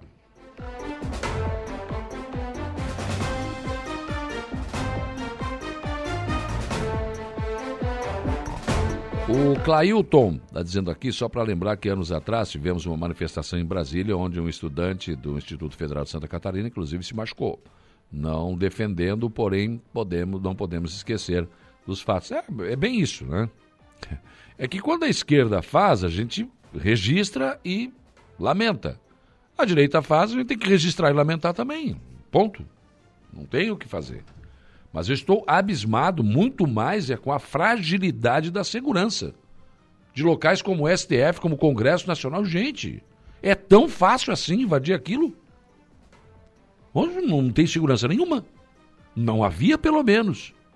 Quer dizer, No STF tem lá processos, tem papéis, foi tudo arrebentado, tiraram para fora, quebraram tudo. E como assim? É tão. Se, olha, se a população soubesse que era tão fácil assim, acho que isso já tinha acontecido antes, hein? antes da eleição, inclusive. Né? Uma coisa absurda. Então, realmente, o que me chama a atenção, claro, além do, do absurdo que aconteceu, né? e que o presidente. Aliás, o Lula, vou te contar, né? Nunca aconteceu isso. Como que não, seu Lula? O MST já fez isso. Só não entrou no STF, mas quebrou tudo lá. Quebrou, sim. Sim. Aí, é, esses. É, esses radicais, né? E foi citando. Stalin... Não, não, esse não. o Stalin, né? Se perdeu, né? Stalin. É, é. Stalinistas. Não, esse não. Esse não. É tipo aquela. Né? Esse não, eu é, já acertou. Já acertou. bom, bom, dia, bom, bom dia. dia. Você estava falando sobre segurança, dois, dois episódios.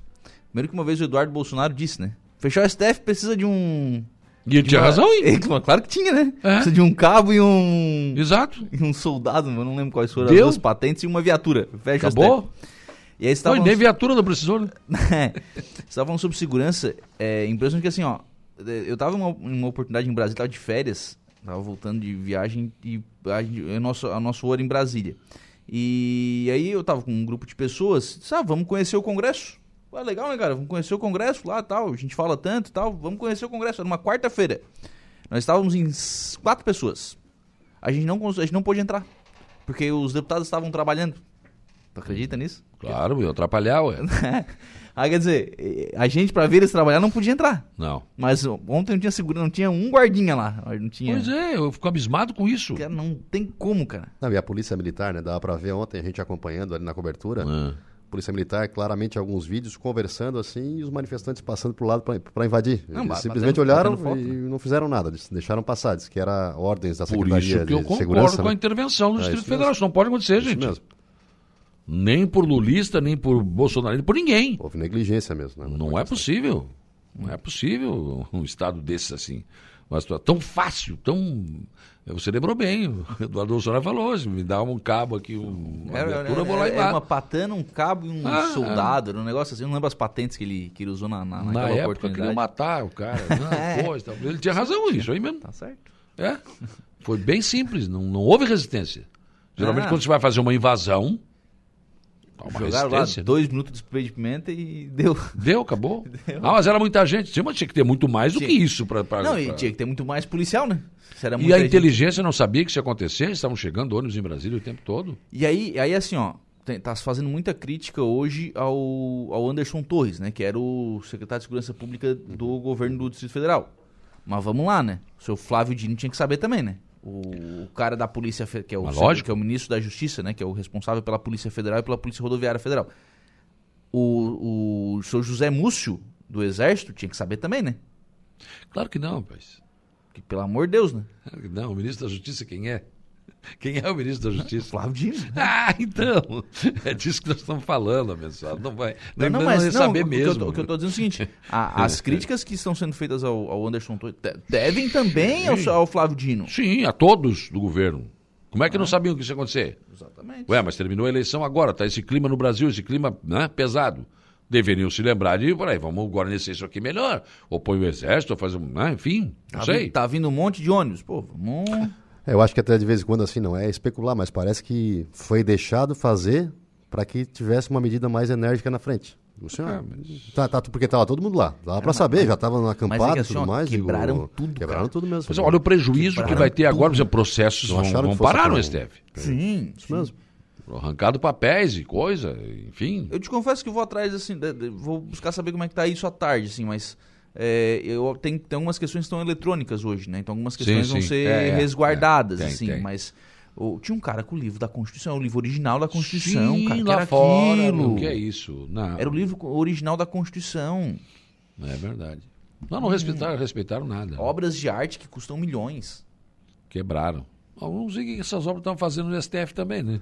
Pra quê? Não, tinha no STF, tinha Pegaram no, até a toga do Alexandre do, de Moraes, né? era o alvo. Era o alvo, era o alvo. Ine, ine, inegavelmente era o alvo, né? É, sim, sim, com certeza. Bom, mas é isso. É o que temos. lamentar tudo isso, né? Tem gente ainda achando que tem uma guerra, enfim, essa coisa toda, enfim, né? O que, que a gente vai fazer? O que, que nós temos para hoje no estúdio? No programa de hoje, Saulo, eu vou conversar com o deputado Sérgio Mota para tratar de uma lei que foi aprovada aqui no estado em que os shoppings precisam separar 5% de mesas e cadeiras para idosos. Essa lei foi sancionada e os shoppings precisam agora se adequar a essa situação. Também vou conversar com o professor Daniel de Souza, professor Chicão, diretor de educação de Maracajá, para falar sobre colônia de férias que está em andamento lá em Maracajá e sobre manutenção nas escolas agora no período de férias. E a gente também vai repercutir a reunião que foi realizada no sábado em Florianópolis por CACs, colecionadores, atiradores e caçadores. Né, eles estão cobrando, eh, estão pedindo algumas ações, entre elas uma ação direta de inconstitucionalidade com relação ao decreto que foi editado, né, tratando da questão de, de liberação de porte de armas no Brasil. Aí sim eu concordo que aproveitaram o momento. Sim, é uma, é uma... Você pode concordar ou discordar da, da vontade sim, deles, é, né? É. É, a gente já tratou disso aqui em algumas oportunidades, mas legitimamente né, estão lá reunidos, eles têm uma ideia de que é preciso facilitar a questão do porte de armas. Sim. E Mas tão, eu estou dizendo que o governo isso. se aproveitou do momento para acabar com isso, porque na verdade a esquerda sempre quis desarmar o povo, nunca quis desarmar o criminoso. Eu nunca vi nenhuma ação direta assim, vou desarmar o criminoso. Não, desarma o povo. Sempre foi assim, desarma o cara de bem. A esquerda sempre fez isso. E agora a esquerda está no poder, é isso que vai acontecer. Aí, claro, vai haver esse tem tipo de reações, reação, né? Tem Lógico, reações. com certeza, que são normais. Bom, eu volto às 18h30 na conversa do dia. Bom trabalho. Dando sequência, então, à programação aqui da Rádio Araranguá, nós vamos agora ao Notícia da Hora. Gregório Silveira, qual será o seu destaque? Já estão valendo as novas regras do Pix, mas muitas ainda são as dúvidas. Por isso, vamos esclarecê-las. Vamos então a mais informações no Notícia da Hora. Notícia da hora. O sistema de transferência instantânea em vigor desde novembro de 2020, o Pix, entrou em 2023 com novas regras. A partir de agora, o limite individual por transação deixa de existir. O horário noturno passará a ser personalizado e os valores de modalidades Pix-Sax e Pix-Troco aumentarão. As alterações haviam sido anunciadas pelo Banco Central no início de dezembro. Segundo o BC, a sugestão de abolir o limite por operação foi feita em setembro pelo Fórum Pix, grupo de trabalho coordenado pelo órgão e secretariado pela Federação Brasileira de Bancos, que reúne as instituições participantes do Pix. Segundo o grupo, o valor máximo por transação era pouco efetivo, porque o usuário pode fazer diversas operações pelo valor limite, desde que respeite a quantia fixada para o período diurno ou então noturno. Eu sou Gregório Silveira e esse foi o Notícia da Hora.